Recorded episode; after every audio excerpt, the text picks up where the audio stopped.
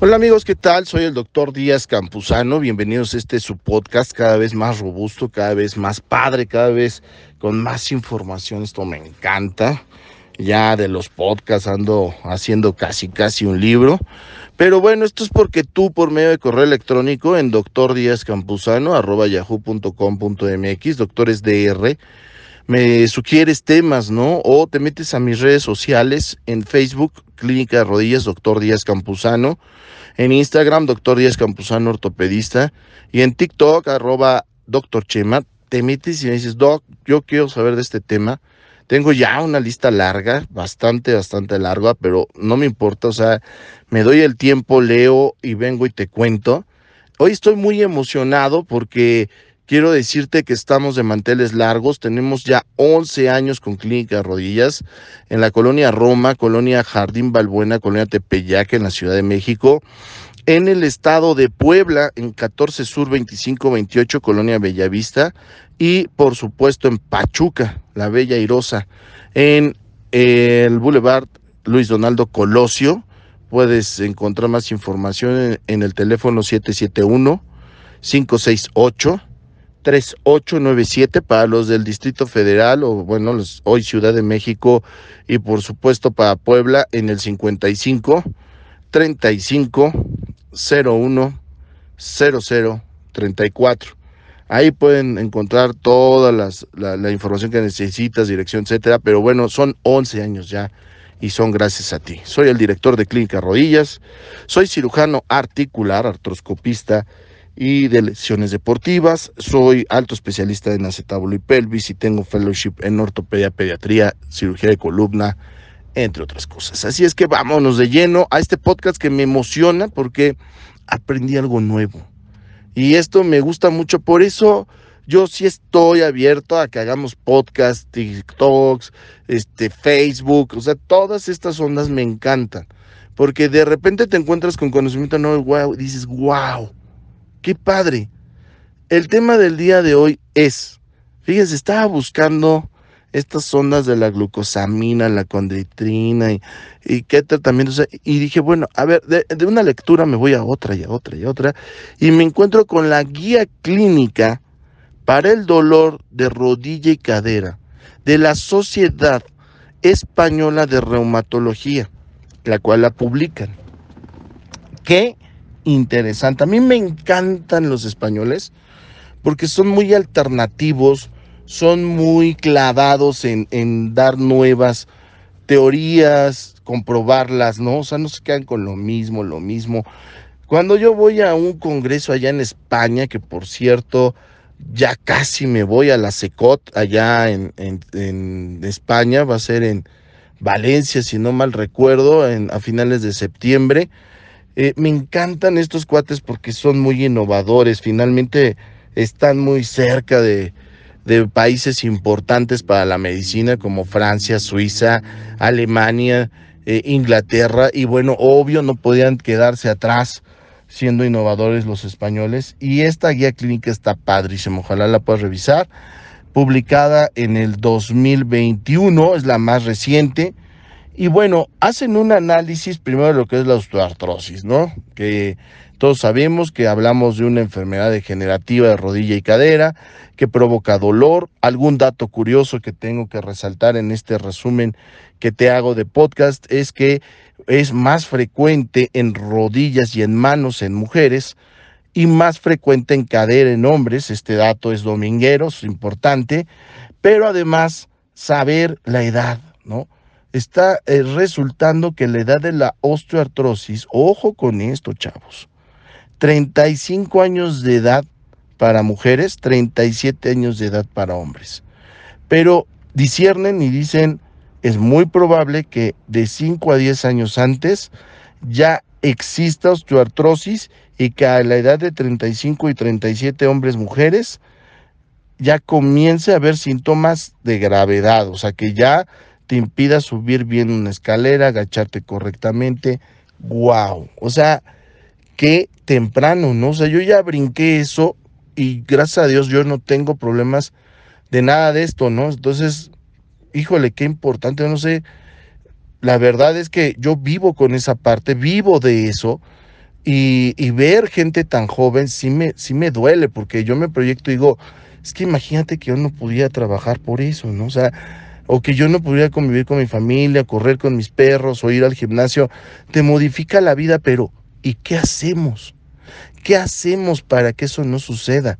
Porque yo me condroprotejo, yo me viscosuplemento, o sea, yo lo he hecho preventivo, pero ¿y por qué las personas no lo hacen?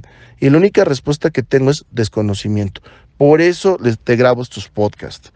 Siguiendo de, de esta guía clínica, tengo que resaltar que dentro de la fisiopatología, pues la conocemos, es un desgaste articular que con el tiempo va accediendo en aquellos pacientes con artritis reumatoides todavía más rápido, en las gráficas se ve de 5 a 8 veces más rápida.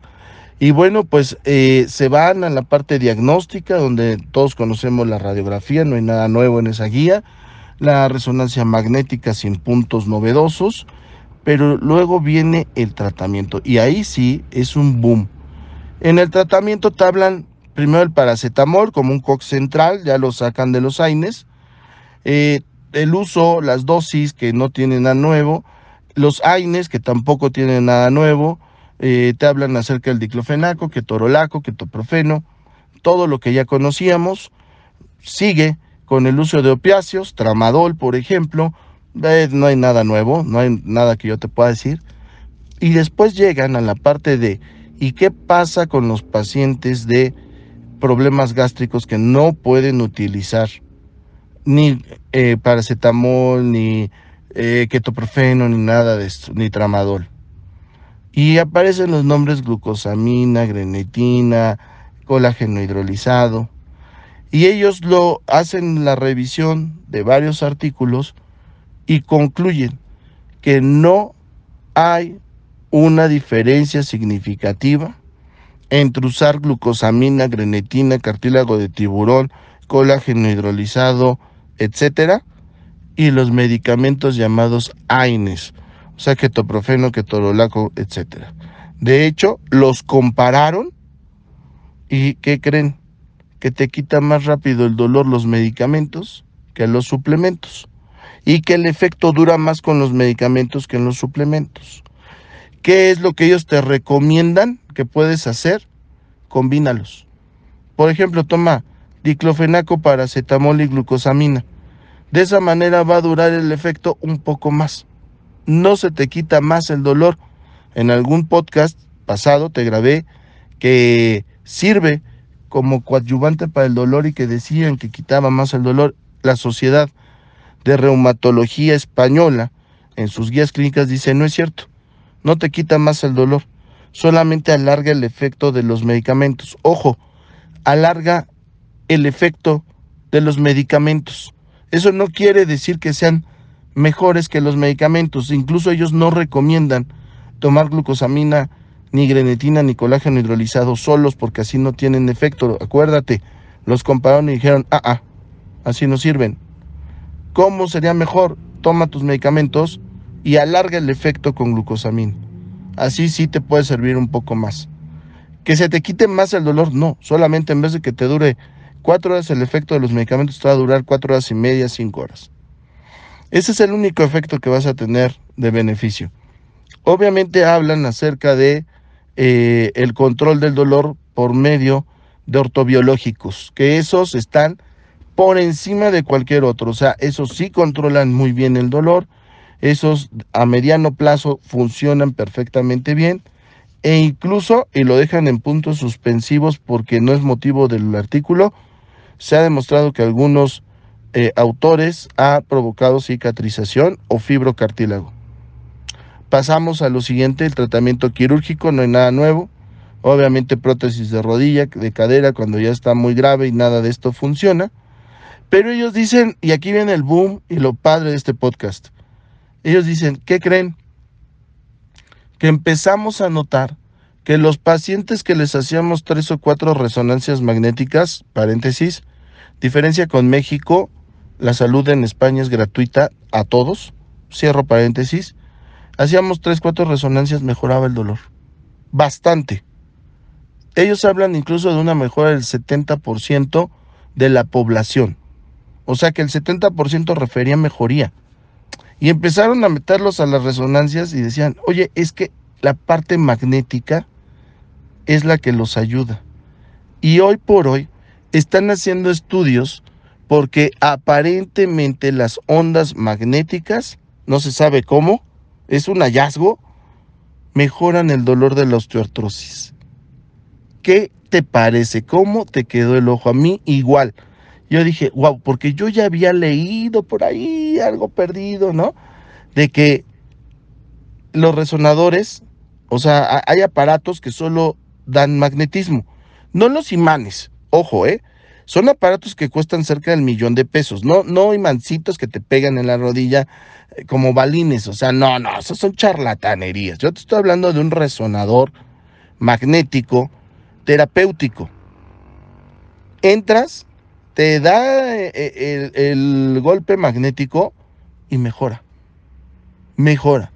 Con tan solo son 10 a 15 minutos de exposición. Ahora, está en estudio. ¿Cómo mejora? No lo sabemos. ¿Qué efectos adversos provoca? No lo sabemos. La Sociedad Española de Reumatología en sus guías clínicas para el dolor de rodilla y cadera ya lo acepta te dice, sí, yo ya lo acepto porque ya vi que sí funciona. ¿Cómo? Sabrá Dios. Hay que investigarlo. Yo soy el doctor Díaz Campuzano. Está padrísimo esto de adquirir conocimiento nuevo. Gracias por acompañarme. Soy el director de clínica de rodillas. En las clínicas hacemos este tipo de evaluación, investigación, lectura, solo para que veas el nivel que tú vas a adquirir de atención tenemos 11 años, estamos de manteles largos, los cumplimos apenas. 11 años en el mercado, más de 1.400 pacientes al mes atendidos en las cinco clínicas, tres en la Ciudad de México, Colonia Roma, Colonia Jardín Balbón y Colonia Tepeyac, una en Puebla y una en el estado de eh, Hidalgo, en Pachuca. Ahí estamos, pues, sirviéndote y, y pues bueno, puedes adquirir la información que tú necesitas en el 55 3501 0034. ¿No lo apuntaste? Ahí te va de nuevo.